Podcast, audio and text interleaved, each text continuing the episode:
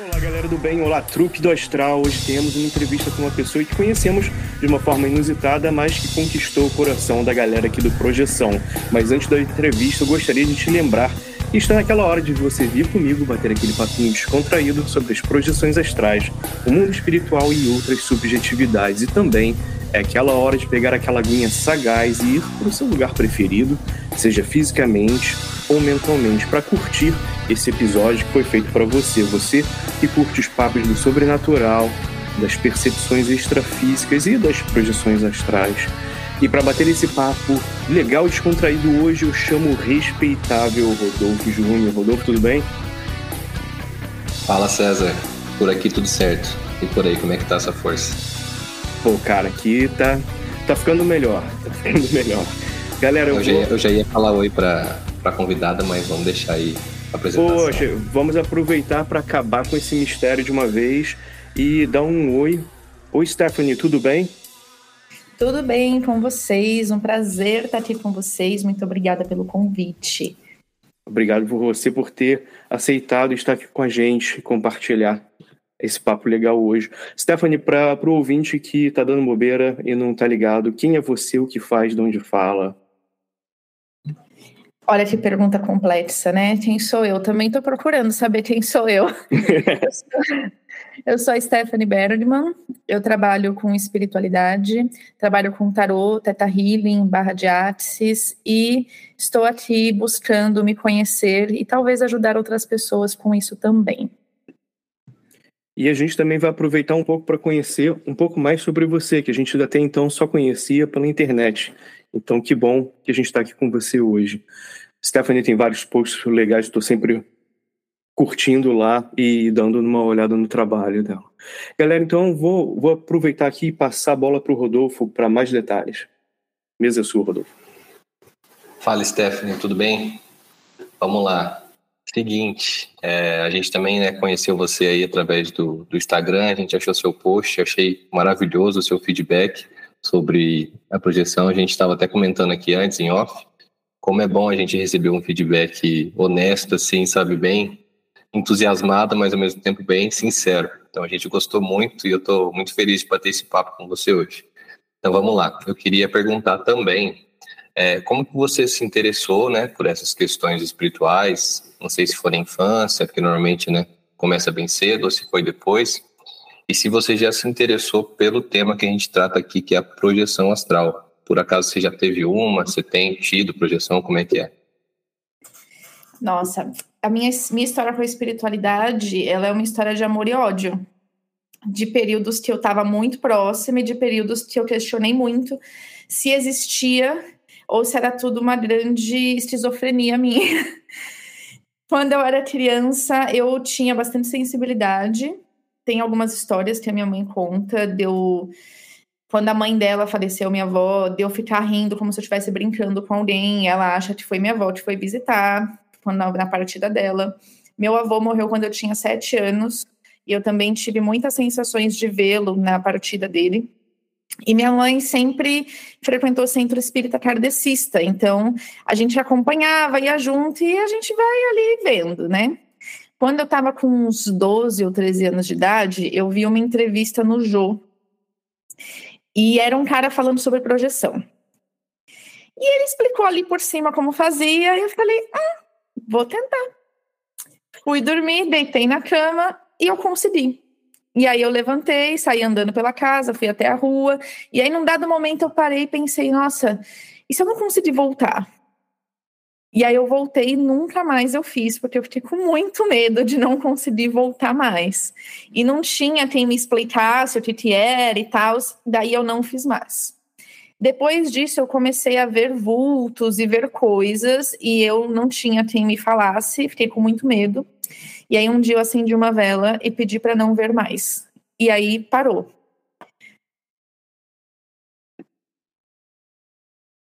Poxa, é legal você comentou isso, a questão do medo, né? Que é muito comum, ah, principalmente lá no início das, das experiências.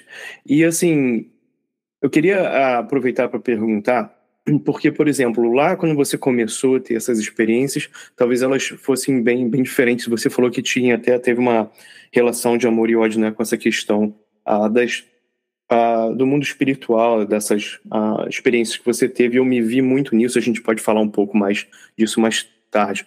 Mas eu queria perguntar, hoje em dia, com um pouco mais de bagagem, você percebe essas experiências extrasensoriais e de projeção como processo natural? Hoje em dia, sim. Hoje em dia, inclusive, eu estou voltando a ver, né? Ouvir, ouvir coisas, eu sempre ouvi. Então, isso é, sempre foi muito natural para mim. É, é, como se tivesse uma voz na minha cabeça, que não é minha, me falando coisas. E normalmente essas coisas estão certas. Normalmente essas coisas são avisos, coisas sobre pessoas. Quando eu jogo tarô, né? É, também às vezes vem uma coisa que não tem nada a ver com a carta, ela vem e aí eu falo e a pessoa às vezes, muitas vezes confirma.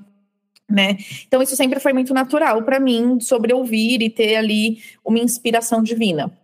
Mas hoje eu acredito pelo estudo e tudo que eu venho lendo, estudando e experimentando, que é extremamente natural, que todo mundo consegue, que todo mundo pode e basta um pouco de treino e menos medo, que é uma coisa que todo mundo tem, né? Dá medo do negócio, você não consegue explicar, você não sabe o que é, não tem nem para te apoiar, tem muito misticismo ao redor, porque foram, foi construído, né, ao longo do tempo que só os especiais podem, só os especiais têm, e não é verdade, gente, todo mundo tem, todo mundo é divino, e, e, hoje eu vejo isso como muito natural. Só que o que me libertou do medo foi o estudo porque conhecimento liberta, inclusive nisso, até para a gente conseguir usar isso a nosso favor. Porque tá aí para isso, tá aí para eu me conhecer, tá aí para eu entender o que, que eu estou sentindo.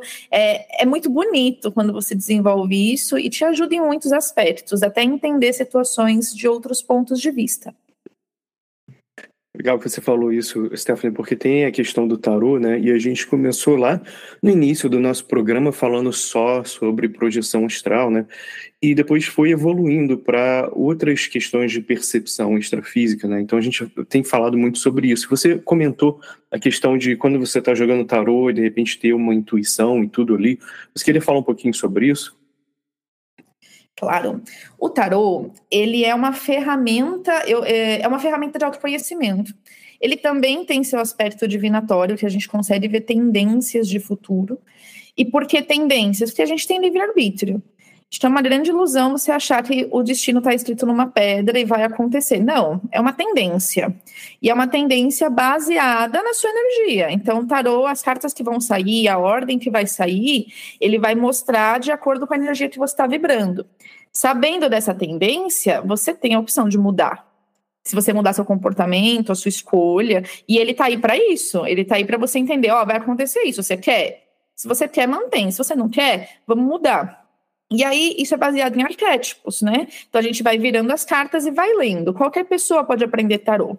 Só que conforme você vai jogando, é muito natural que esses arquétipos conversem com quem joga, no caso eu, taróloga, e aí ele vai te mostrando outros aspectos. Então, por exemplo, uma vez uma cliente me perguntou se ela estava sendo traída. E aí a carta que saiu no meio do jogo, né? Eu tirei três cartas, a que saiu no meio foi a carta da torre. Do lado eu não lembro, gente, que carta tinha. Eu só sei que a carta da torre estava no meio. E a carta da torre, na hora que ela, que ela veio, me veio na hora, veio a imagem opa, de um falo quebrado veio a imagem de um falo quebrado, assim, veio assim, e não tem nada a ver com a carta. E aí eu falei, não, ele não tá te traindo, gata, não, não, não, não. Ele não levanta para outra pessoa, não. se você fez alguma coisa, mas não, tá quebrado, não tá rolando. E aí se você pergunta para mim, tá, mas onde a carta da torre fala isso? Ela não fala. Hum. Foi uma intuição que veio, e ela, ela veio, né? Tem pessoas, quando a gente está falando, vai, de visualizações, Theta Healing, que é um trabalho que eu faço muito. Então, eu estou lá guiando a pessoa pela meditação guiada para a gente fazer um trabalho ali.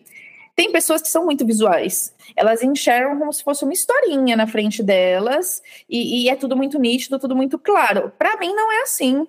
Eu não sou essa pessoa. E aí a galera confunde, achando que essa é a única forma de você entender e ter intuição. E não é. Eu sou mais intuitiva. Então, para mim, as imagens, elas vêm, às vezes, uma palavra, vem um, um, um, ponto, vem uma pessoa, vem uma lembrança, vem uma silhueta, vem uma imagem, e, e, é só aquilo. E aí, a partir daquilo, eu sinto, ah, é isso, então vamos, por aí. Eu sou mais nesse ponto. Tem gente que não vê nada, é só intuitivo. Então, o tarô ele ajuda muito a emergir essas mensagens que às vezes é difícil de da gente, como é que eu posso dizer? Transcrever é difícil de transcrever. Eu acho que o tarô ele, ele é como se ele materializasse isso pra gente. Então, não é isso mesmo. Quantas vezes eu a cliente fez uma pergunta, eu sabia a resposta, a resposta veio na minha cabeça. Falei, não, eu tô aqui para abrir o tarô. Aí eu abro o tarô e sai a carta que eu pensei. Você fala, como? Só é, é muito louco. A questão da, das visualizações é interessante. Eu vou falar um pouquinho sobre isso lá mais tarde nas conclusões. Mas agora eu vou passar a mesa para o Rodolfo Júnior. Poxa, Stephanie, é muito interessante isso que você falou. A gente até comentou isso no episódio sobre visões, que muitas vezes a gente fica preso a esse modo de ver e de experienciar o fenômeno da visão, que é algo visual, né? Algo bem assim gráfico, mas na verdade as pessoas interpretam e têm esse tipo de capacidade de inúmeras formas, né? Então, você comentou e deu exemplos de como funciona para você. A gente até tinha trazido uma condição que muitas pessoas têm, que é de não conseguir visualizar imagens e só receber informação, né? Eu até conheço pessoas que realmente só conseguem receber informação e, assim, é tão rico quanto se fosse uma imagem. Então, achei muito interessante isso. É, eu ia te perguntar, né, como que você tinha começado o trabalho com as questões subjetivas espirituais, mas você acabou já respondendo na minha pergunta anterior. Então, eu queria aproveitar que eu sempre tenho essa curiosidade de te perguntar, é, no início, antes de você de fato saber como que era, saber como funciona, bem no início mesmo, como é que foi o seu primeiro atendimento, digamos assim, que normalmente é com um amigo, com alguém da família, como é que foi? Você consegue dar um exemplo? É claro, é claro que a gente não, não pede para você citar nomes e tudo mais para preservar a imagem das pessoas, mas se você puder contar para a gente. Foi assim, gente. Eu gosto muito de. É aquela relação de amor e ódio, né? E vai e volta, e vai e volta, e vai e volta. Eu lembro de ir pro dentista e ficar olhando o, zodíaco das revistas velhas que tinha no dentista e ficar pedindo para minha mãe comprar a revistinha do João Bidu. É, eu adorava. Só que assim, a vida foi passando e eu ficava ali, mas não, não ia mais que isso. Em 2017, eu fiz uma viagem para Minas Gerais e eu fui numa loja lá em Poços de Caldas e eu me apaixonei cadê? por esse duende aqui, ó. Eu não, ele não é bonito, gente. Eu só me apaixonei por ele. Eu falei, nossa, como ele é lindo, eu quero, eu quero, eu quero. Pode falar. Só um momento, galera. Para quem, para você que está só ouvindo aqui, só no áudio, no podcast, é um duende bonitinho. Tá com casaquinho, gorrinho, cabelinho maneiro tipo dos Beatles. É um é duende bonitinho, sim, galera. É, mas é que ele é verde e ele é bem realista, então tem gente que se assusta com ele. Só que eu não comprei. Não comprei o Duende. Eu voltei para São Paulo e eu passei um mês pensando nele. Falei, gente, isso aqui não é normal.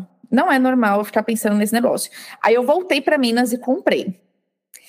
Eu dava aula de maquiagem na época, e aí tinha uma aluna minha que trabalhava com a parte espiritual. Eu falei, eu vou falar com ela, porque isso aqui não é qualquer coisa. Aí mandei mensagem para ela, a gente marcou de se encontrar, contei o que tinha acontecido, e ela falou: Olha, não foi você que escolheu ele, foi ele que te escolheu. Por isso você não parou de pensar nele. Seria legal você começar a desenvolver sua espiritualidade. Falei, tá, mas como? Aí ela, ah, começa com tarô. Acho que o tarô vai ser um bom começo para você. Falei, tá bom. Aí eu fui fazer um curso de tarô. Aí eu fiz um curso, fui lá estudando, e durante o curso eu pensei assim, cara, se eu não praticar, isso aqui vai ficar na gaveta eu tenho que praticar. E aí eu comecei a chamar todo mundo que eu conhecia. Não, deixa eu já a carta para você. Vem cá, deixa eu já para você, deixa eu já para você, deixa eu já para você. E assim que eu me formei, eu me inscrevi em sites de atendimento de tarô para atender em sites. E para minha surpresa, eu fui aprovada. E aí eu comecei a trabalhar com uhum. isso. E um dos sites que eu trabalhei, ele não era ao vivo, então eu não tinha que responder ali no tete a tete. Então, a pessoa mandava mensagem, eu tinha um tempo para responder, aí dava para eu consultar, dava para eu escrever com calma, para eu ter certeza do que eu estava falando. E aí eu fui e comecei a ajudar todo dia. E ainda ganhava um dinheiro com isso, né? Era uma renda extra. E aí, desde 2018, eu comecei a ajudar todos os dias. De lá para cá, nesse tempo, vai, entre site e atender particular, eu já atendi mais de 4 mil pessoas facilmente, assim. Tranquilo, mas eu comecei assim. É muita gente, porque site é muita rotatividade e eu atendia muito. E os particulares hoje eu atendo em média de 40 a 60 clientes por mês com tarô. Então, é muita gente. É muita gente e começou com os amigos, começou com os amigos, mas eu acho que eu me joguei tanto para isso que virou trabalho muito rápido. Então eu não consigo nem te dizer para quem foi a primeira pessoa que eu joguei, porque eu não lembro. Porque eu já ia jogando durante o curso, eu ia jogando com todo mundo. Tem até uma história que ela é muito, muito bonita até, de uma amiga, foi lá no começo. Essa minha amiga trabalhava em um mercado e ela saiu desse mercado que ela queria trabalhar com cavalos, queria trabalhar com cavaloterapia. E aí eu abri, eu tenho um jogo que chama Mandala da Vida, que eu abro todas as áreas da vida da pessoa e vou falando do que está rolando. E quando chegou na saúde, eu falei para ela, vai no médico. Eu, eu não sei te dizer o que, que tem aqui, mas tem alguma coisa séria e seria bom você ir no médico, inclusive antes de você ir lá para outra cidade fazer seu curso. E lá no médico ela descobriu que ela estava com um desgaste muito sério nos dois joelhos. E se ela fosse andar de cavalo, ia piorar. Ela poderia até não andar mais. O médico foi muito categórico com isso. E ela não sentia dor. Então, se o tarô não tivesse avisado para ela, ela provavelmente teria sofrido grandes problemas de saúde por conta disso. E aí ela desistiu de trabalhar com cavalo, hoje ela trabalha com outras coisas também na área da espiritualidade. Mas eu falo, cara, como pode, né? Que loucura isso. Ah, não, é esse tipo de coisa. É... Cara, eu, eu ia até falar sobre isso um pouco aí. Porque eu ia te perguntar assim, normalmente a gente faz essa pergunta. Você tem alguma experiência pessoal para compartilhar normalmente sobre a um, projeção astral que você já até compartilhou uma, né?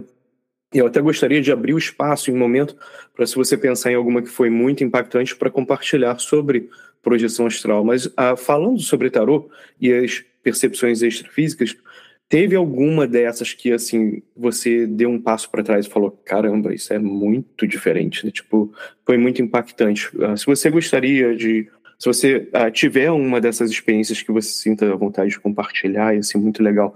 Para ilustrar para as pessoas essa questão do tarô, que não fica ligado só àquela questão da pergunta e resposta. Tem algumas outras coisas que acontecem, né? Como você falou. Nossa, é, é muita coisa, né? Eu vou, acho que tem duas aqui que são mais fortes. Teve uma vez que uma cliente estava no site ainda, ela me ligou falando: Olha, eu tô com câncer e eu quero saber como vai ser o tratamento. Eu primeiro virei as cartas perguntando se ela estava com câncer e minhas cartas falaram que não. E eu falei: Olha, aqui não sai doença, você não tem câncer. Ela, mas Stephanie, eu estou com um laudo o médico me deu um laudo. Aí eu abri mais duas vezes, e nas três vezes que eu abri, o tarô falou não. Passaram duas semanas, ela veio me contar que o laudo estava errado, que o médico tinha errado, e ela não tinha câncer. E eu fiquei assim, meu Deus, como assim? Como assim? É, é, muito chocante. E eu preciso muito confiar no que eu tô vendo nas minhas cartas. Mesmo que a cliente bata o pé, diga que não faz sentido, diga que não tá entendendo, porque isso é muito sério. Um outro exemplo aconteceu recentemente. Eu abri a mandala para cliente e falei para ela: cuidado com golpe. Cuidado com golpe, com fraude, com cartão, com clonagem, cuidado com essas coisas. Tá saindo muito forte aqui. E naquela semana que eu fiz essa leitura, estava saindo em muitas leituras isso. E quando saem muitas leituras, eu sei que é para mim também. É tipo, querida, fica esperta que essa mensagem é para você. Isso foi outubro de 2022. Em dezembro, eu estava viajando, estava com o celular na mão e tinham clonado um cartão digital meu e passaram uma compra de 3 mil reais no meu cartão. Aí apareceu o bannerzinho, eu cliquei e falei compra não identificada, não aconteceu nada, mas eu estava muito esperta. Passou, falei, nossa, que bom, eu estava esperta, o tarô, né? Aí, um mês passado, uma cliente mandou mensagem: Eu estou impressionada com a sua leitura. É uma pena que o golpe que você falou aconteceu. E aí ela contou que ligaram para a mãe dela e quem cuida da parte financeira da mãe dela é ela. ligaram falando que era do banco, e ela pegou o telefone, e eles falando um monte de coisas, ela foi fazendo tudo que eles falavam, eles acessaram a conta e tiraram tudo da conta, inclusive o cheque especial, que era mais de 10 mil, e, enfim, ela perdeu tudo, e estava desesperada para lidar com as coisas, enfim, né, outros processos. Mas o que me impressiona é que o Tarot tinha avisado, Tarot tinha falado, né? Infelizmente, eu fico muito triste quando esse tipo de previsão acontece, muito mesmo, porque a gente fica sabendo para poder evitar. E às vezes a gente não consegue. E um prejuízo desse, e a gente já sabendo, é mais triste ainda. É, é são coisas muito fortes, né? Pô, certamente. Ah, vou aproveitar aqui para passar a mesa para o Rodolfo, que ele tem uma das perguntas aqui, que é uma das minhas preferidas no nosso programa. É, vamos lá, mas antes agora eu quero, quero comentar sobre isso daí, porque muito interessante, né? É, eu achei legal esse seu comentário sobre esse fato, né, de, sobre a, a sua cliente que estava com, com câncer, na verdade não estava. Foi bom você começar a pergunta logo no cerne da questão, né? Há doença ou não há doença? Então, isso mostra a, a sua capacidade mesmo de poder ler aquele fato e não ir direto para a pergunta que a pessoa estava pedindo, né? que é como vai ser o tratamento. Vamos lá no começo. Há necessidade de tratamento, né? Há doença ou não? Então, isso coloca em xeque, assim, a nossa nosso conhecimento sobre a, a realidade, né? A ciência e tudo mais. E é até importante a gente colocar esse ponto aqui, porque é até, até para mim mesmo que fico pensando, a gente vive hoje um negacionismo científico muito grande, né? Então é, é bom a gente poder pegar essas informações que a gente consegue do mundo espiritual, bater com o laudo dela, provavelmente foi lá checar, fazer outro laudo e verificar realmente que, que não tinha a doença. Eu achei isso muito interessante e mostra a sua capacidade de poder ler é, antes mesmo da pergunta da pessoa a própria situação em si. Mas vamos lá, pergunta que o César gosta. Posso é... só fazer um, um adendo? Claro, claro. Quando eu estou ajudando tarô, porque é a minha profissão, né? Trabalho com isso. É, para mim, esse é um trabalho de muita responsabilidade. Mu mas é muita, assim, vocês não têm ideia. Porque tem coisas que você vai falar e a pessoa pode entrar num estado emocional de fazer merda, de fazer bobagem, por conta do que foi falado ali. E esse é um ponto que eu prezo muito quando eu vou fazer uma leitura para um cliente, e isso eu gostaria de deixar de dica para qualquer tarólogo que estiver me ouvindo, e para os clientes também, quando forem passar. Nada do que está sendo dito é uma determinação. Então, eu não posso fazer uma leitura dizendo vai acontecer isso. Meu papel é abrir a situação, abrir quais são os obstáculos a serem enfrentados para a pessoa entender isso e o conselho do que fazer. Porque senão eu dou uma notícia para a pessoa e ela faz o que com isso? Ela vai para onde com isso? É, eu não gosto de fazer atendimentos de agora para agora. Tipo, você me ligou e falou, ai, vamos passar agora? Não gosto, porque normalmente as pessoas te procuram no de agora para agora muito nervosas, em situações difíceis e elas não estão vendo outra saída. E aí, por mais que você dê uma orientação, ela não vai conseguir ouvir. Eu prefiro marcar, vamos fazer amanhã, porque ela já vai estar tá mais calma, ela já vai estar tá mais, em mais equilíbrio para poder ouvir. E mesmo ouvindo com mais calma e equilíbrio, muitas vezes acontece da pessoa ouvir o que ela quer. Ou deturpar o que foi dito, e, e, ouvir só o que interessa e, e, não tomar as rédeas da vida dela na mão dela. Para mim, o tarô é um trabalho para isso, para você entender o que está acontecendo e poder tomar melhores decisões, né? Lembrei de uma outra história agora. Teve uma cliente de Portugal, ela trabalha com barco, com pesca, e ela estava desesperada porque ela não tinha dinheiro para pôr o combustível no barco para o barco ir. E ela ia tomar um prejuízo enorme se esse barco não fosse. E ela me mandou mensagem: olha para mim se dá para fazer alguma coisa e o que é para eu fazer. Perguntei para o tarô, o tarô falou: olha, vai ser difícil, mas faça isso, isso, isso, isso, isso. Falei: olha, confia e só faz. Você vai ouvir um monte de não, mas é para você continuar. Passou dois dias, ela mandou mensagem: eu consegui pôr o barco no mar porque eu fiz o que o tarô falou. Então, para mim, o tarô é muito sobre isso, né? É, mas a pessoa tem o poder de escolha. Se a pessoa ouvir tudo isso e não fizer, não tem nada que eu nem ninguém possa fazer. É, é uma escolha.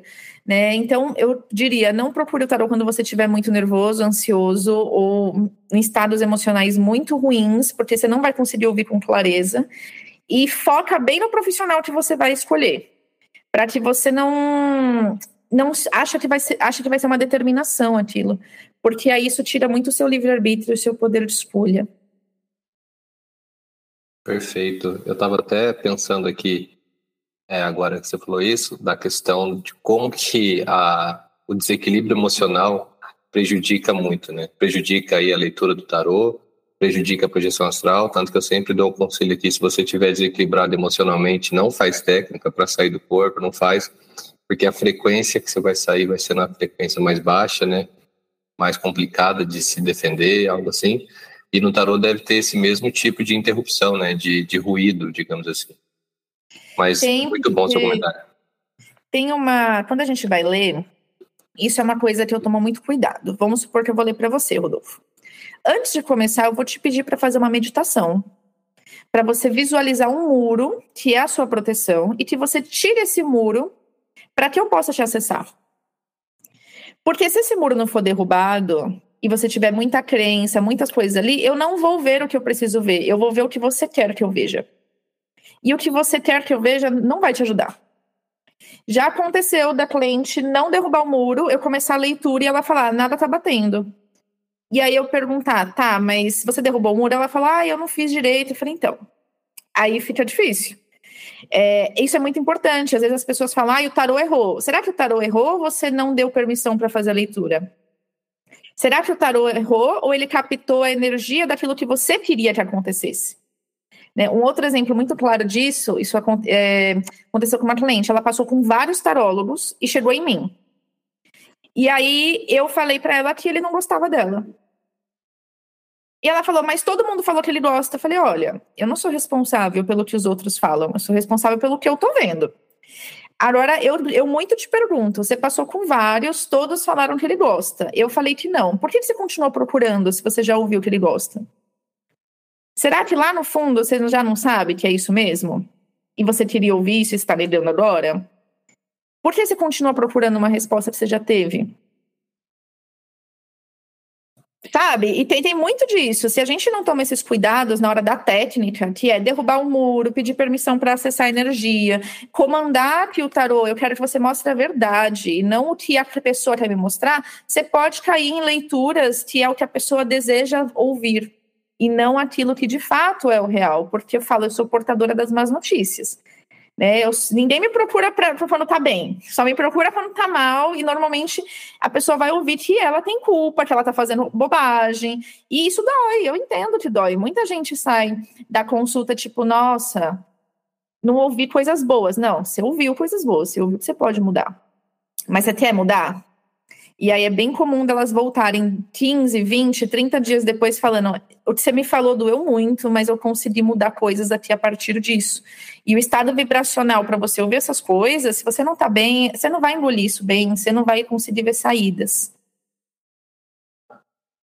Oh, legal, é engraçado que você falou isso quando a pessoa vai encontrar, né, com tipo, seja lá com quem você tá que está cuidando de você, seja o tarólogo que tá, vai te ajudar com dar um conselho, um, um psicólogo ou um, um, terapeuta, qualquer um médico, né? Você chega lá e fala, pô, tá tudo bem. Pô, claro que não. A gente tem essa coisa, a gente fala, é, tá tudo bem, tá tudo bem, claro que não tá. Senão não ia estar tá ali. Mas é engraçado isso. Agora, eu ia te aproveitar também para é uma pergunta parecida com que a, que a pergunta que o Rodolfo acabou de fazer, mas essa é, é pra gente aqui mesmo porque a gente está sempre procurando formas de melhorar o que a gente faz e tal. É legal escutar o ponto de vista das pessoas. Tem alguma mensagem ah, para os nossos ouvintes também aqui e também para o grupo do Projeção Podcast que você gostaria de compartilhar?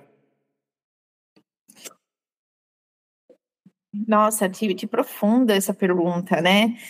acho que a maior e mais elevada mensagem que eu posso compartilhar é que as pessoas entendam que o que acontece com a gente, as situações, o que as pessoas fazem, são escolhas delas. Como eu escolho olhar e lidar com isso, é uma escolha minha. E isso muda tudo. Porque eu posso escolher ser a vítima da situação, e meu Deus, o mundo é horrível, e muitas vezes ele é mesmo Mas eu, o que, que eu vou fazer com isso a partir do que me aconteceu?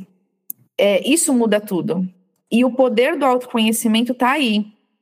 De eu entender que o que acontece não é sobre mim, que o que as pessoas fazem não é não é sobre elas. Mas a pergunta principal é por que, que me afeta? Por que, que um comentário de alguém me afeta? Por que, que o que alguém fez me afeta? Por que, que me dói? E por que, que continua doendo? Porque muitas vezes situações diferentes, áreas diferentes e pessoas diferentes fazem doer o mesmo lugar. Enquanto você não curar esse lugar, vai doer. E você vai ficar achando que o problema é o mundo, que o problema é a pessoa X, problema... É não, o problema é por que, te dói. Enquanto você não tiver coragem de olhar para isso, e precisa de muita coragem para olhar para isso. Muita coragem para você olhar e falar: opa, tá doendo aqui porque eu me sinto rejeitada. E por que você se sente rejeitada? Porque você se rejeita, né? Porque a real é que te dói porque você, no fundo, no fundo, concorda com isso em algum grau. Se se sente rejeitado, em onde você está se rejeitando? Você tem baixa autoestima? As pessoas falam coisas que te ofendem, onde você está se ofendendo? Você se sente cobrado pelo mundo? Por que você se cobra tanto? Sempre é sobre você. Enquanto você não tiver coragem de olhar para isso, você vai ficar andando em círculos. E aí, eu vou falar uma coisa que meu terapeuta, 10 anos atrás, ele me falou, eu queria mudar de país. E aí ele falou assim, Stephanie, pode mudar. Muda de país. Muda de planeta, se você quiser. Só que vão mudar as pessoas, vai mudar o cenário.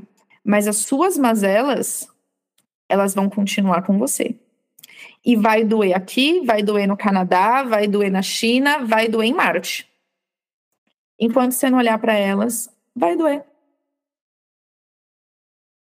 Aí o, o, grande potencial que todos nós temos do autoconhecimento, né? Ele e o autoconhecimento, como a gente falou antes da gravação, não, não para só em, em uma grande sacada que você vai ter, é, é constante, né? Todo dia. Legal. Rapaz, agora. Né? A Isso. gente tem várias, todo, tudo, tudo é ferramenta. E não tem uma melhor ou pior. Né? Às vezes as, as, pessoas me perguntam qual que é a melhor ferramenta. Não tem a melhor ferramenta. Tem a ferramenta que se adequa para você naquele seu momento da sua vida. Porque pode chegar um outro momento e você vai usar outra ferramenta. E aí você vai usando. E achar que um dia você vai estar tudo bem e você está resolvido é uma pura ilusão. Não vai. Vai mudar o aspecto, o ponto de vista, vai mudar o negócio ali e você vai procurar uma ferramenta para lidar com isso e vai seguir, né? Eu comecei recentemente a ter sonho lúcido. E aí, nossa, gente, comecei a ter sonho lúcido e ao primeiro dia eu acordei acabada, podre de cansada, podre, podre, podre. Eu acordei e falei, gente, tá bom, até que eu tenha sonho lúcido, então pelo menos me faz acordar bem. Tudo bem, vocês querem que eu trabalhe, não tem problema, mas faz eu acordar bem. E aí, na noite seguinte, eu, porque eu falei isso em voz alta, na noite seguinte eu tive sonho lúcido de novo e acordei bem. Falei, tá bom, então agora eu aceito ter os sonhos lúcidos, só não quero ficar podre de dia, por favor. É, dá pelo menos um lanchinho de prana, né? Alguma coisa assim no final. Isso aí, maneiro. É, eu achei legal isso aí, hein? porque é, tem, tem aquela coisa também de você mentalizar, né? Você já mentalizou e você vai ter aquele, uh, aquele outcome do que está acontecendo no final. Então, ele, curti muito esse ponto aí. É, é, é, muito bom, cara. É sempre assim, quando a gente está fazendo, batendo um papo, sempre vem uma coisa que você não imaginaria, né? Obrigado, Stephanie. Sabe uma técnica que eu uso para não cair nas, nas, nas nas energias mais densas que o Rodolfo é, comentou, né? que a gente, se a gente não está muito bem, a gente acaba indo para outros campos vibracionais. E eles são bem assustadores quando a gente cai ali. É, é, interessante, é uma técnica que eu uso muito, que é, antes de dormir, eu me imaginar dentro de uma bolha dourada de proteção, junto com uma luz violeta, porque a luz violeta é a luz da transmutação, tanto que a ametista, que é uma pedra de transmutação, ela é roxa. Por quê? Para pedir para que eu transforme meu estado vibracional, seja lá para onde for, e para que eu esteja protegida ali dentro. E isso anda me ajudando muito a não ter medo das coisas, a, a ir para lugares que são mais interessantes, mesmo nas visualizações. Né? Eu não tenho muita experiência com projeção, mas eu tenho muita experiência com visualização. e a gente vai para lugares assim que é muito surreal, muito louco e vê umas coisas muito muito legais, na verdade. Fora as respostas, né? Vem muitas respostas, mas você precisa saber quem é quem. É aí que tá, uma vez numa visualização, eu encontrei um ser e eu passei a chama violeta para revelar o que, que era. Ele não era quem ele estava se apresentando para mim. Ele era outra coisa. E se eu não tivesse feito isso, provavelmente eu ia acreditar no que ele estava me falando. Quem falou? É, eu ouvi um episódio de vocês lá do começo, que eu não lembro o nome dela. Meu Deus, sumiu o nome dela. Que ela comenta, né? Quem falou que ele é quem está se apresentando? Quem falou que ele não está mentindo? Será que foi a Ana Paula Miranda que falou? Foi, foi a Ana legal. Paula Miranda, ela mesma. Abraço, ela Ana Paula. É, desculpa por ser seu nome, Ana Paula. Adoro te ouvir. É, ela comenta isso. E uma ferramenta que eu encontrei para saber quem é quem e se é ou não é, é essa luz violeta. E aí, me mostra, é isso mesmo? E se, e se o ser não quiser mostrar, então não é. Porque quem não tem o que esconder não vai negar que eu passe essa luz e veja o que de fato está rolando. Ah, muito bom exemplo. E é isso também na vida, né? Aquela coisa. Uh, o que você está encontrando ali, seja uma outra pessoa que está te ludibriando, ou parte de você mesmo também está fazendo, te colocando num caminho que não tem nada a ver, né? Como você falou, é legal uh, trabalhar certos uh, problemas pessoais antes de fazer certas coisas, né? A questão da ansiedade está aí para zoar o teu caminho, né? Então, é sempre bom lembrar. Vou passar a bola aqui de volta para o Rodolfo Júnior. Maravilha, vamos lá.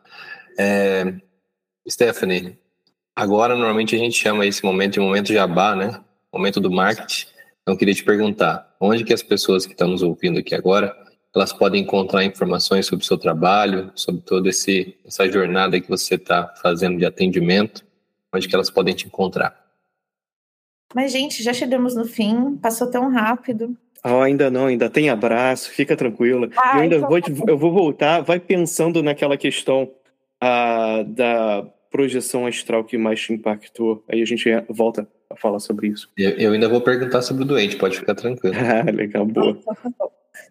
Também é... fiquei curioso.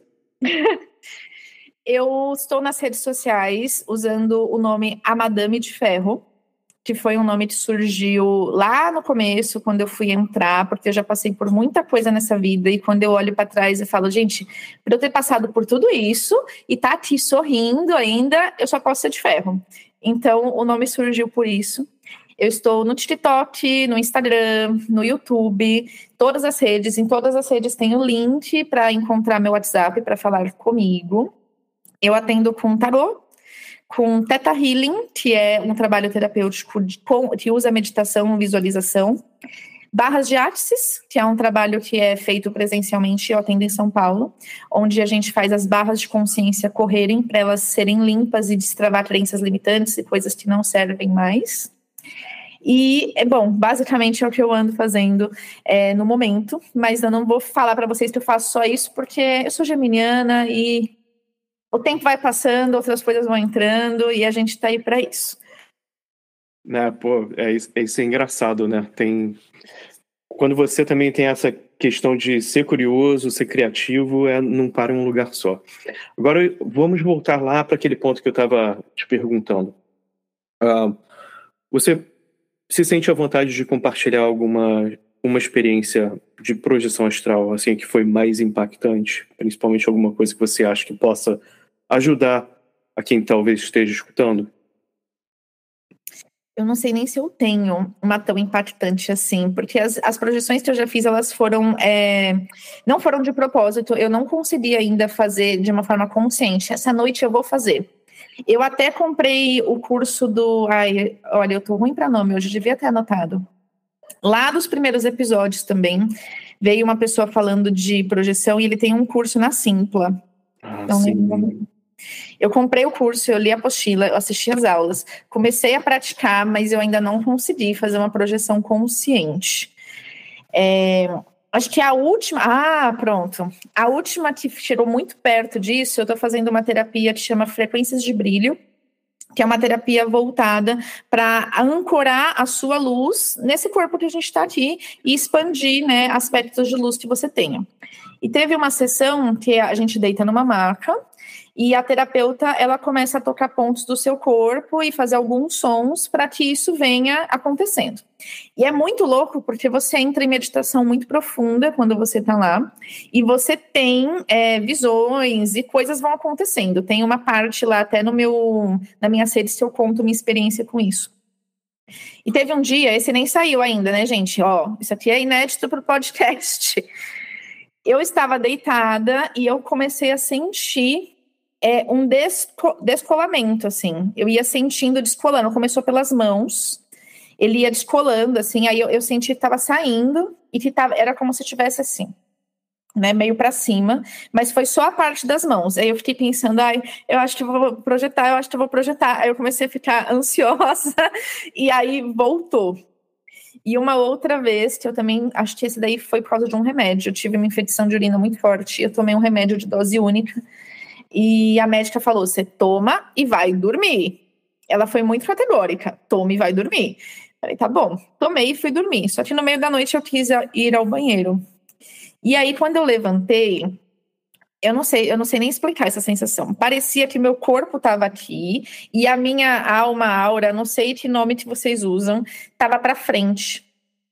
Era como se fosse eu tivesse dividido assim. E aí, quando eu me mexia, eu via indo a, energia antes do meu corpo. E eu me sentia descolada mesmo. E quando eu olhei no espelho, eu não sei porque eu tive essa brilhante ideia, não façam isso. De me olhar no espelho nesse estado, eu não me reconhecia. Eu olhava e falava: que que é isso? Que negócio é esse aqui? Aí, eu, enfim, fui ao banheiro e voltei a dormir. Falei, nossa, bem que ela avisou, né? Pra eu tomar o remédio e dormir. Cara, esse negócio de olhar no, no espelho ah, enquanto tá tendo uma dessas experiências, falando em Ana Paula, Ana Paula curte muito falar sobre isso, é uma coisa muito profunda, né? Você não, não se reconhecer ou descobrir alguma coisa completamente diferente de você enquanto está se olhando no espelho durante uma projeção. É, é muito louco. Ah, e para. Fala aí. Cinza. Eu me olhei no espelho e eu tava cinza. Eu olhava e falava, nossa, cinza, nossa, ia ser bonito. Eu pensei se ia ser bonito se fosse assim, podia ser assim, né? e eu ainda pensei, será que eu sou assim em outra realidade? Aí eu comecei a olhar, porque às vezes eu dou uma pirada, assim, tipo, será que existem, né, multiversos e multirealidades Sim. e eu tô vivendo várias. Não sei se é verdade, nunca nem vi ninguém falando sobre isso, mas às vezes a gente dá uma pirada. E eu olhei no espelho, além do olho cinza, eu vi um cabelo diferente e tal, e eu fiquei olhando e pensei, hum, nessa outra vida, eu acho que que eu tenho outra profissão, que eu, sabe, comecei a, a, a, ver outras possibilidades, falei, caraca, é, né, é. Isso, isso foi bem interessante, mas na outra não se reconhecer foi um pouco assustador, na verdade. Esse negócio de se ver cinza agora, eu, depois eu em off te conto uma história que hoje, esse momento não é o momento da entrevista do César, da, da Stephanie. Então, deixa eu te falar uma coisa. Ah, lembrando rápido, a entrevista que você mencionou foi com o escritor Ricardo Souza, que, que tem um curso muito bom, sim, ah, e quem já escutou já sabe, mas esse foi o episódio 8 do Projeção Podcast. Ah, eu aproveitei aqui para fazer o jabá aqui do Ricardo, que ele é muito gente boa, de vez em quando a gente está em contato. Então, um grande abraço, Ricardo. E agora. Ai. É ótimo mesmo, gente. É ótimo mesmo. Ele conseguiu tirar meu medo da projeção. Eu tinha medo. Quando ele explica do, do fio prata que não dá para desligar, eu falei, ah, não dá para desligar, tá bom. É, fica tranquilo, tá no Wi-Fi.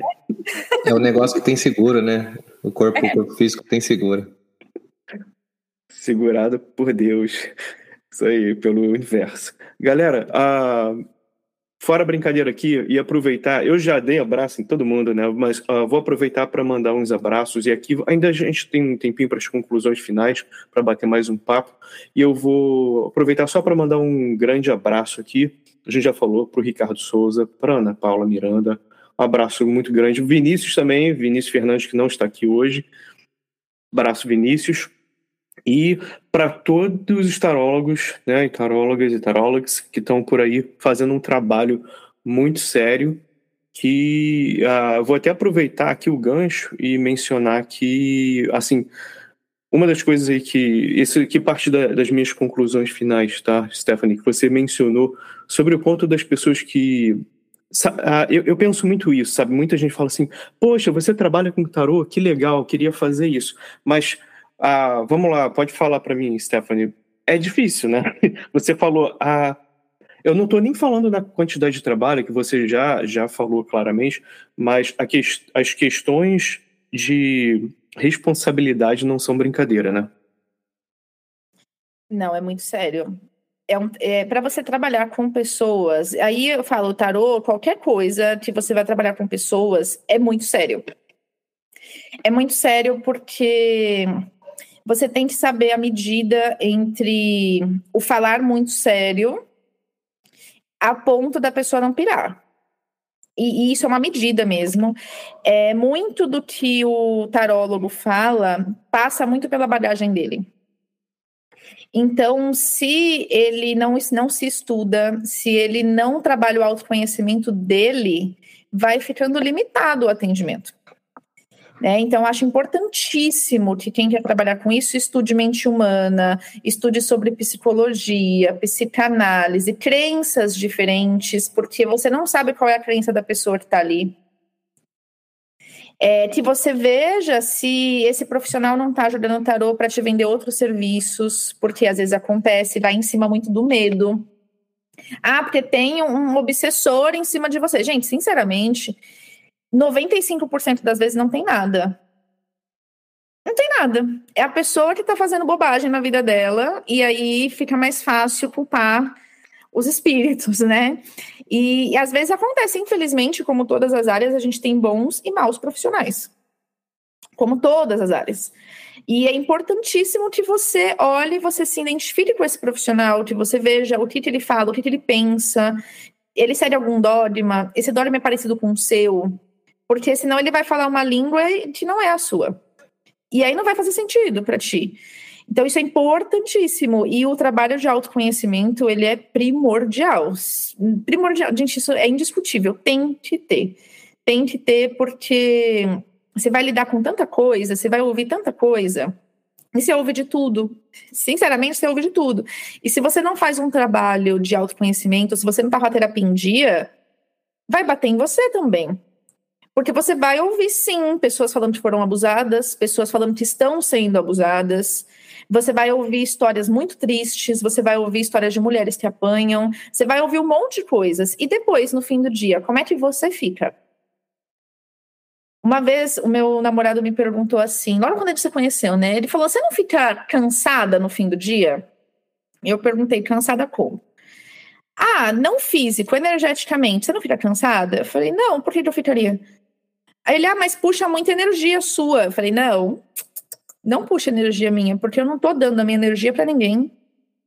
Eu sou apenas um canal que vai mediar, é como se fosse uma carteira. Eu vou entregar a mensagem para a pessoa. Não, eu não tô dando a minha energia para a pessoa. Se a energia universal, a energia cósmica, Deus, o nome que quem está ouvindo quiser dar, é infinita, por que, que eu vou dar a minha? Eu vou só canalizar aquilo que precisa ser dito para aquela pessoa. Então, eu tenho que ter ferramentas para me limpar e me bloquear energeticamente, sim, mas isso não é só sobre energia. Porque vai passar por um campo mental, porque eu tenho que ouvir a história da pessoa. Vai passar por um campo emocional, porque essa história vai bater com histórias minhas. Então, quando uma pessoa conta uma história que também mexe comigo, se eu não estou me cuidando, como é que eu fico depois? E não é sobre eu ficar mal. Eu não posso ficar mal quando eu tô atendendo.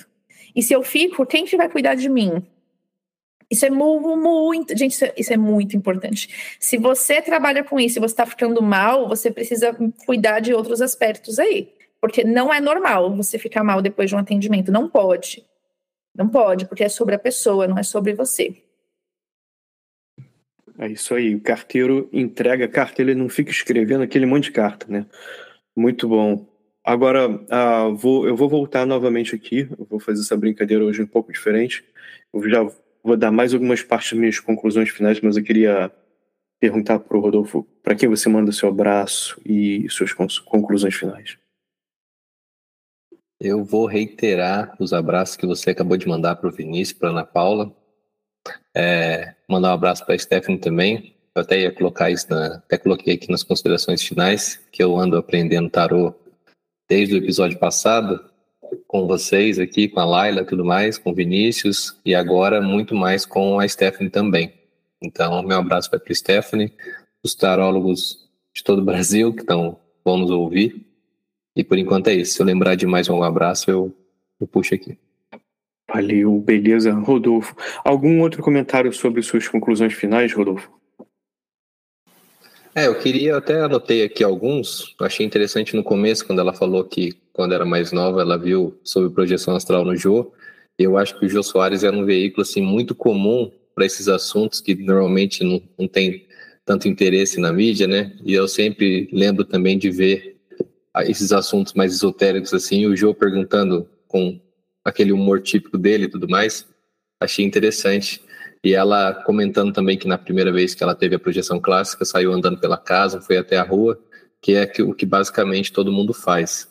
Quando você não vai no quarto do irmão, no quarto do pai com a mãe, você sai andando pela casa. Então, isso demonstra que é um fenômeno muito comum e que todo mundo nas primeiras vezes faz a mesma coisa. E eu queria perguntar também, que eu fiquei curioso a respeito desse duende, né? Eu queria saber como é que você interpretou essa questão dele ter escolhido. Você acha que foi um símbolo que a espiritualidade usou para poder te chamar? Ou de fato esse doente tem alguma personalidade, sei lá, nele mesmo ou no mundo espiritual? Como é que foi? Explica melhor para a gente, por favor. Que pergunta interessante. Então, eu acho que ele foi um, um chamado para tipo, ó, chegou a hora, vamos parar de ficar brincando de de ler revistinha dos outros. E vamos começar? Eu tenho sim rituais que eu faço, eu tenho vários duendes. Bom, quem tá ouvindo não vai ver, mas ali em cima. Opa, tem alguns duendes. Tem, tem vários, né? Eu tenho vários. E ali em cima tem uma maçã, estão vendo? Eu alimento eles com a maçã. Às vezes eu ponho mel e, e leite, enfim. Eu alimento eles com a maçã. E eu, como eles são do elemento terra, eu tenho pouca terra no meu mapa astral. Então eu uso muito eles para me ajudar com, esse, com essa parte, né? De ser mais chão, mais pé no chão, não sair viajando na maionese por aí. Essa maçã é muito curiosa. Porque, é, vamos lá, se a gente deixar uma maçã lá na nossa fruteira, em quanto tempo ela estraga, gente? É, pouco tempo, né? Rapidamente. Duas semanas, vai. É. Fácil. Esquece na mochila ou né, qualquer coisa assim, tipo, qualquer lugar lá na fruteira, tá, tá podre rápido. Eu troco a maçã a cada seis meses. Cara, isso que você falou agora, a, eu, eu lembro de fazer isso quando era novo e ver. Eu, eu, eu ouvi falar, falei, ah, besteira, né, e tal.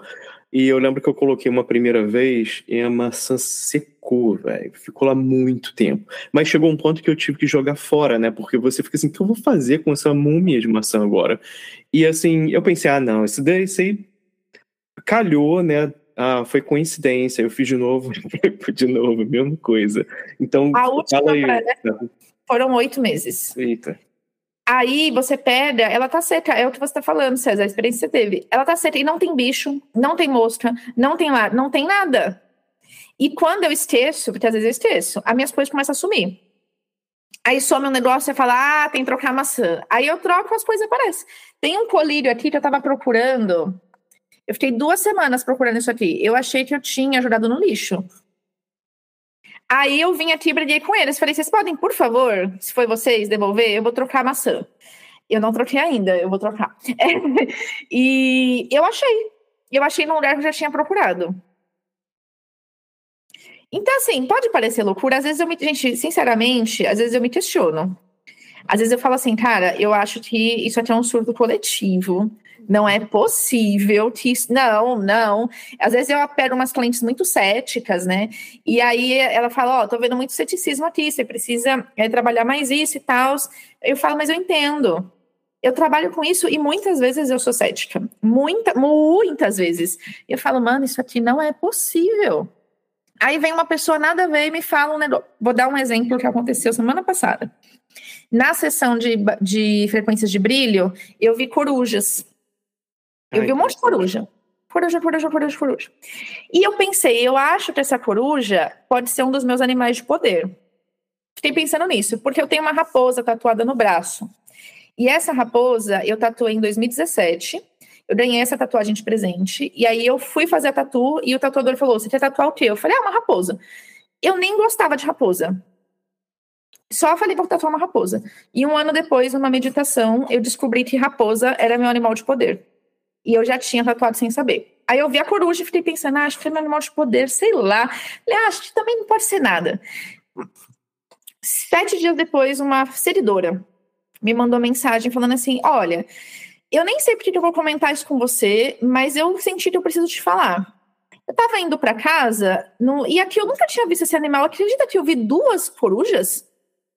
E eu fiquei assim, caraca, tá bom, tá bom, gente, eu acredito, eu acredito, tá tudo certo.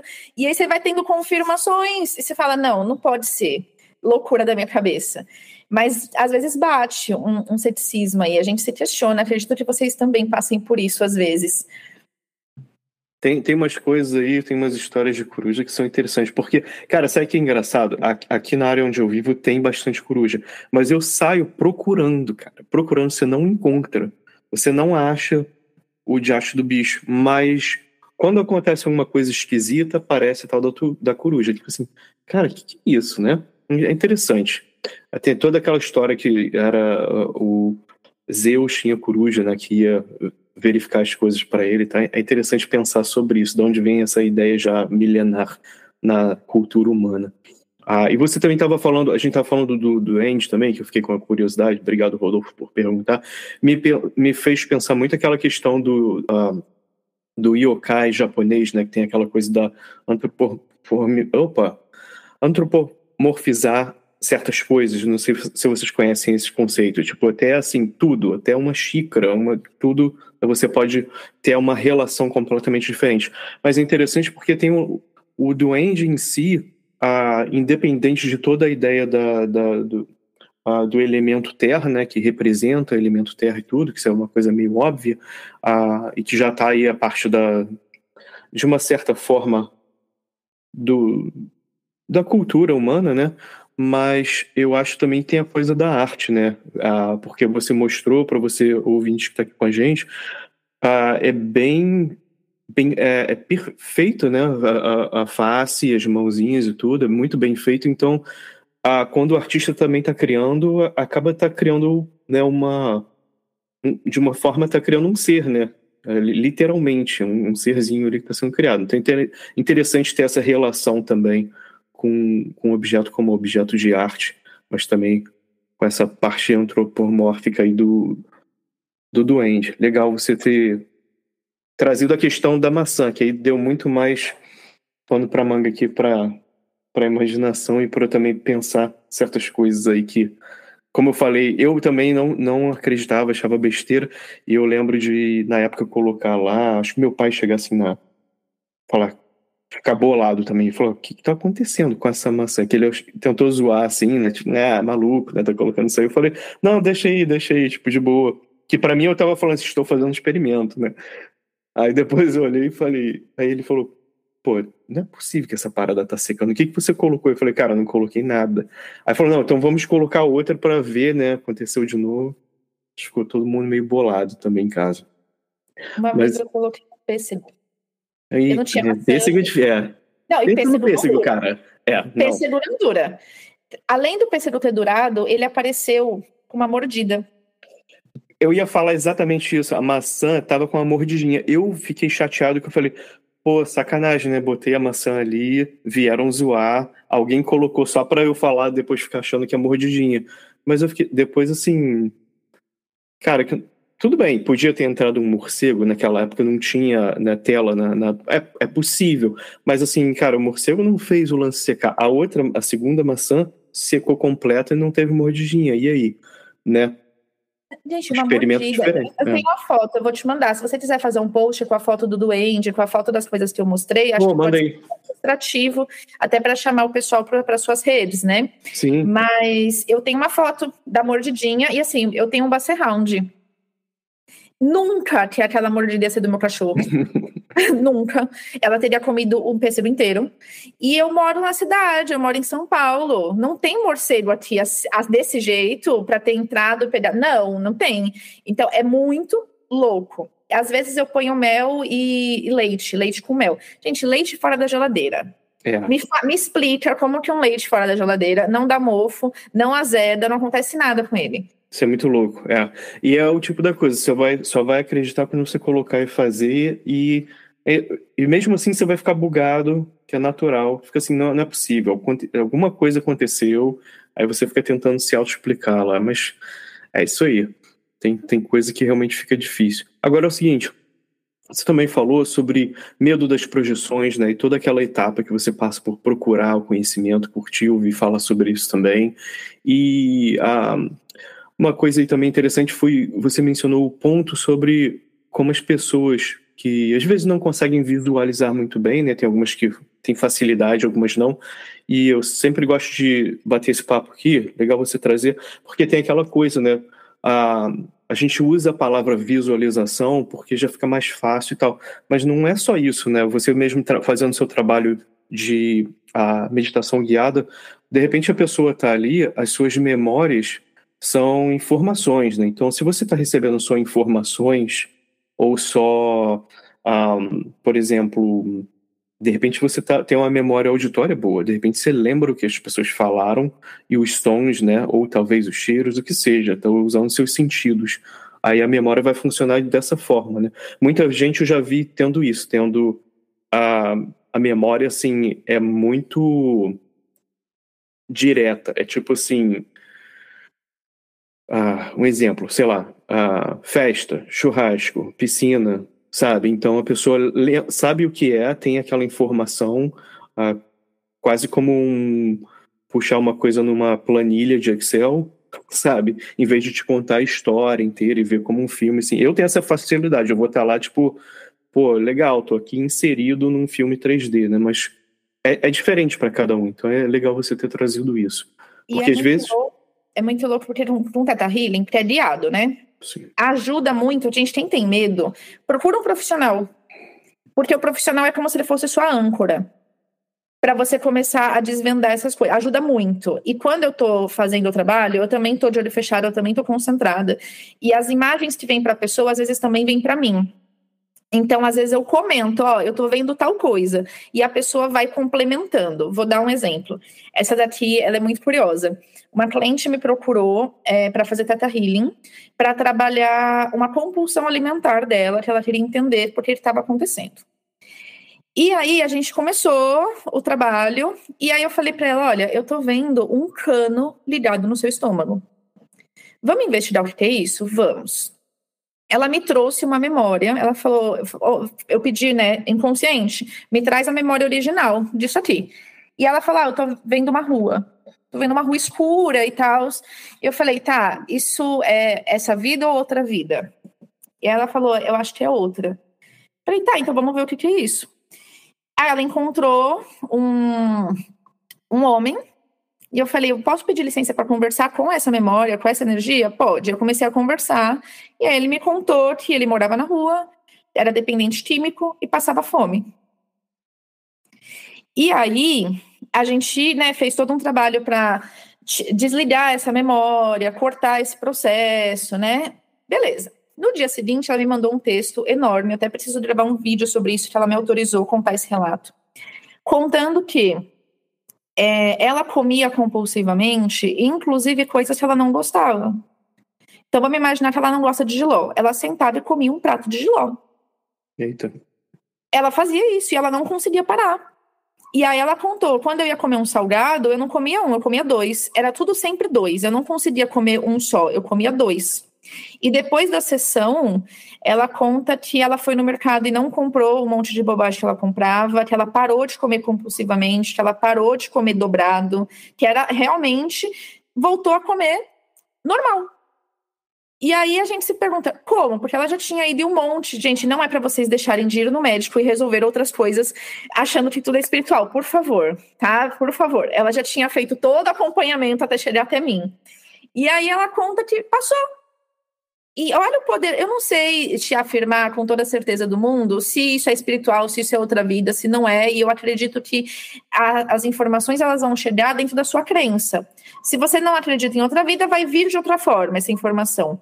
Mas olha o poder da mente. Depois de uma sessão, ela conseguia desligar e, e resolver umas coisas que ela estava com muita dificuldade. E talvez sozinha, se ela fosse começar a prática sozinha, e ela não fosse entender, ela não fosse compreender, ela não fosse se sentir segura. Então, começar as práticas com, sei lá, um mentor, um professor, uma sessão de Teta Healing, seja qual for a, a ferramenta que você vai escolher, ajuda muito para essa coisa do medo. O que os meus clientes relatam muito é: eu me sinto segura quando você tá, porque você às vezes comenta coisas que eu tô vendo e eu achei que era loucura minha vem informações que, tipo, você confirma e isso vai dando segurança. Então, estar junto com alguém usando ferramentas e técnicas ajuda muito nessa coisa do medo, porque a gente tem medo de estar sozinho, de não conseguir voltar, de não saber o que fazer. A gente tem muitos medos. Então, quando você está com um profissional, alguém mais experiente para te guiar, nossa, gente, é, é, você corta vários caminhos e o tempo fica mais curto também para você chegar nos pontos importantes. Não, exatamente. E, cara, a, o que eu gosto desse, desse papo é porque é exatamente isso. Você está trazendo várias coisas que todos nós passamos, né? Então, é legal entender também que a pessoa que está fazendo esse tipo de trabalho também tem as dúvidas, né? Que é tudo isso é muito sadio e a gente a, preza muito falar sobre isso aqui no nosso programa porque é, é, é é não só sadio como natural, né? Você vai acontecer uma coisa porque você fica assim, pô, eu brinquei aqui no, no outro episódio que eu falei, uma pessoa vem falar com você, você não fica pensando, pô, será que é espiritual ou será que é uma pessoa? Você tem a tua experiência e no final, tudo bem, depois tem algumas coisas que vão acontecer vão te apontar, opa, não era exatamente isso aí, tudo bem. Aí, por que eu estou trazendo esse, esse exemplo novamente? Porque eu queria lembrar que independente do seu paradigma, a sua experiência é a sua experiência, né? Muito pessoal. E como você falou, Stephanie, é muito importante também trabalhar com o paradigma da pessoa, porque aí a pessoa que está tá ali para dar um conselho não vai falar assim: eu não vou dar o, o meu conselho, né? Para minha vida, você vou, vou dar o conselho que funciona para você. Então, poxa, muito obrigado curti muito bater esse papo com você. Queria agradecer mais uma vez. E agradecer mais uma vez, que foi muito importante, como o Rodolfo falou lá no início, quando a gente se conheceu pela internet, que você fez um post, foi muito legal. Muita gente veio aqui começou a ajudar a, a escutar a gente, mandar mensagem. Então, muito obrigado. E o melhor que foi, você fez uma. O teu a, a, tua revisão né, sobre o nosso trabalho foi muito sincera, que foi a parte que a gente gostou mais. Porque é muito fácil alguém falar, ah, poxa, legal o trabalho de vocês, mas não ajuda a gente a talvez melhorar o que a gente está fazendo, tá? Também não estou falando, pô, só manda coisa aí negativa, não era isso não. Mas é, é, é, é legal entender o que está funcionando, o que não está funcionando, né? Ou, assim, realmente nada está funcionando, também é legal saber. Poxa, muito obrigado, Stephanie, uh, por estar aqui com a gente, bater esse papo e compartilhar todas essas coisas pessoais que você compartilhou com a gente. E, obviamente, você está convidado aqui para uma próxima vez. Se você quiser trazer alguma coisa interessante para a gente bater um papo, a porta está aberta. Tem algum abraço que você queria mandar para alguém? Ai, gente, queria agradecer muito o convite. Eu fiquei muito feliz. Quando eu fiz o post, foi realmente querendo que as pessoas. Meus seguidores me perguntam muito, né? Isso acontece, que eu faço, para onde eu vou, e eu não sei tudo. Estou muito longe de saber tudo. Então, para mim, isso aqui nem é sobre mim, é sobre como é que a gente difunde pessoas que estão fazendo trabalhos legais e, e como é que a gente melhora isso. E a intenção do post foi essa. Né, e de ser muito sincera também, porque eu consumo o conteúdo. E aí eu fico muito feliz que tenha, tido uma repercussão e que ainda esteja tendo. Inclusive, a Fabi, do episódio 88, ela veio através né, do meu conteúdo para vocês e eu fiquei muito feliz de ouvir o episódio dela. Eu até pulei, que eu tô lá atrás ainda, estou ouvindo na ordem. Fui ouvir o dela, que realmente, nossa, o episódio dela, incrível. Adorei ouvir as histórias dela. Emocionante, né? Muito, muito. Algumas eu já sabia, porque a gente conversa muito, mas ouvir, nossa, incrível, incrível. É, eu quero mandar um abraço para todos os meus clientes e seguidores, porque se não fossem eles confiarem no que eu falo, é, confiarem no meu trabalho e trocarem sempre comigo, eu não estaria aqui no podcast, eu não estaria na internet, eu não estaria fazendo o meu trabalho. Então, tudo isso só é possível porque tem pessoas que confiam em mim e eu sou muito grata a isso. Sou muito grata a vocês por terem me convidado e por terem também me ajudado a desmistificar algumas coisas sobre projeção, porque eu perdi o medo por causa de vocês, do veículo de vocês. E estou estudando mais sobre o assunto por causa de vocês. Continuem esse trabalho. Eu sei que muitas vezes não é fácil trabalhar com internet. Às vezes a gente sente que a gente está fazendo muito e está recebendo muito pouco, por quanto de esforço e trabalho que a gente faz. Mas assim como eu não tenho a menor, gente, eu não tenho a menor dimensão do quanto o meu trabalho afeta a vida das pessoas. Eu não tenho. Às vezes as pessoas me mandam mensagem, você não tem ideia, você me ajudou. Eu falo, caraca, que loucura. Vocês também vocês, eu tenho certeza que vocês não têm dimensão do quanto o trabalho de vocês ajuda as pessoas, porque muitas pessoas não falam. É muito legal receber as mensagens, mas tem muita gente que não fala. E continuem, porque está fazendo muito bem para muitas pessoas, mesmo que vocês não fiquem sabendo. E desejo que o podcast tenha uma longa e enorme jornada e ajude mais pessoas com esses aspectos todos que são inerentes ao ser humano, mas poucos falados e muitas vezes mistificados, e não precisa ser assim. Muito obrigada. Stephanie, muito, muito obrigado de coração por essa mensagem. E aproveitando para mandar um grande abraço para Fabiana Festa e para você que ficou até aqui. Continue viajando para encontrar a si mesmo